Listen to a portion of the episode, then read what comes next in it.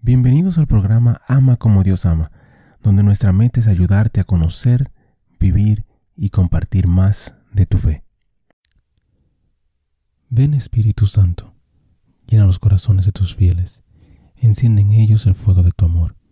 Envía tu Espíritu y todo será creado, y renovarás la faz de la tierra. Oh Dios, que has iluminado los corazones de tus hijos con la luz del Espíritu Santo, haznos dóciles a sus inspiraciones para gustar siempre el bien y gozar de su consuelo. Por Jesucristo nuestro Señor. Amén. Padre Celestial, te damos gracias por tu amor, por tu bondad y por tu misericordia. Te damos gracias en específico por todos los santos. Gracias por sus testimonios, sus ejemplos y sus vidas. Te pedimos que les permitas seguir intercediendo por nosotros y que nosotros podamos seguir sus ejemplos de humildad, de fe, de valentía y de amor. Guíanos, Señor, a través de esta reflexión y dirige nuestro camino hacia ti. Amén. Beato Antonio Graci, Santo del Día para el 18 de diciembre.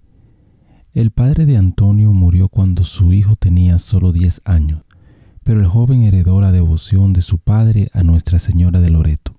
Cuando era un escolar frecuentaba a la iglesia local de los padres oratorianos, uniéndose a la orden religiosa cuando tenía 17 años.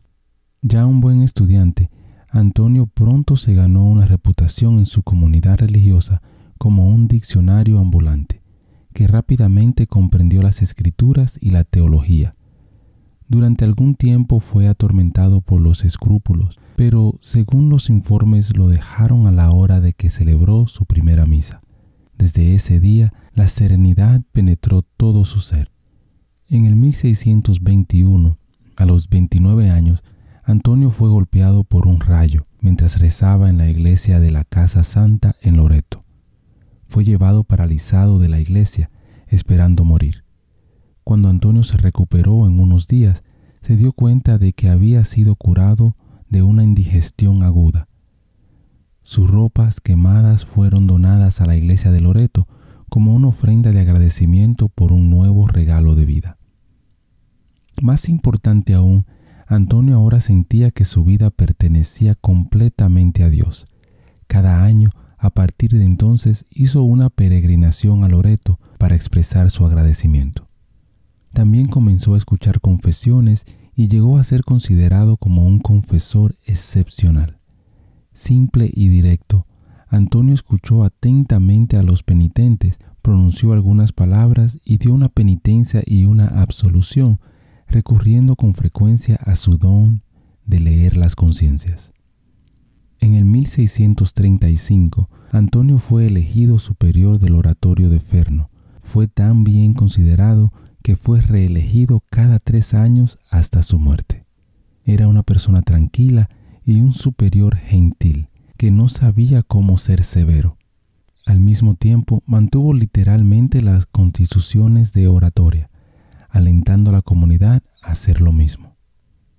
Rechazó los compromisos sociales o cívicos y en cambio salía de día o de noche para visitar a los enfermos, moribundos o cualquier otra persona que necesitara sus servicios. A medida que Antonio crecía, tenía una conciencia del futuro dada por Dios, un regalo que solía advertir o consolar con frecuencia.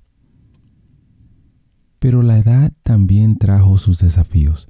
Antonio sufrió la humildad de tener que renunciar a sus facultades físicas una por una.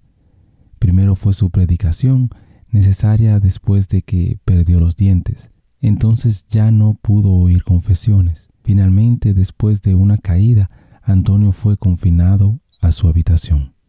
El arzobispo mismo vino cada día para darle la sagrada comunión. Uno de sus actos finales fue reconciliar a dos hermanos ferozmente discutiendo. La fiesta litúrgica del Beato Antonio Grassi es el 15 de diciembre.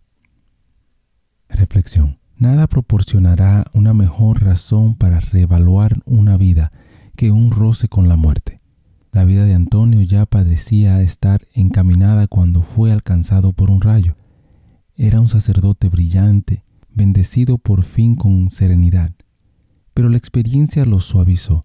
Antonio se convirtió en un consejero amoroso y un sabio mediador. Lo mismo podría decirse de nosotros si ponemos nuestro corazón en ello. No necesitamos esperar a que nos caiga un rayo. Hermano y hermana, te invito a pedirle a Dios que te ayude a desempeñar su trabajo sin esperar un estado de emergencia. Bendiciones. Gracias por compartir y participar en esta reflexión con nosotros. Te invito a suscribirte al canal y a compartir la reflexión si piensas que puede ser de bendición para alguien más. Que Dios te bendiga y te ayude a ti a tu familia. Muchísimas gracias por escuchar el episodio. Eh, te pido y te invito a que si te gustó el programa, si te gustó el episodio, si te gustó eh, la charla, que lo compartas. De igual manera te pido y te, te ruego que ores por nosotros, que ores por este ministerio. Y que si te gusta también que puedas buscar en nuestra página, visita nuestra página amacomodiosama.com, nuevamente amacomodiosama.com, para encontrar artículos, canciones y oraciones, las cuales espero en Dios que te ayuden a conocer, a vivir y a compartir tu fe. Bendiciones, que Dios te acompañe hoy y siempre.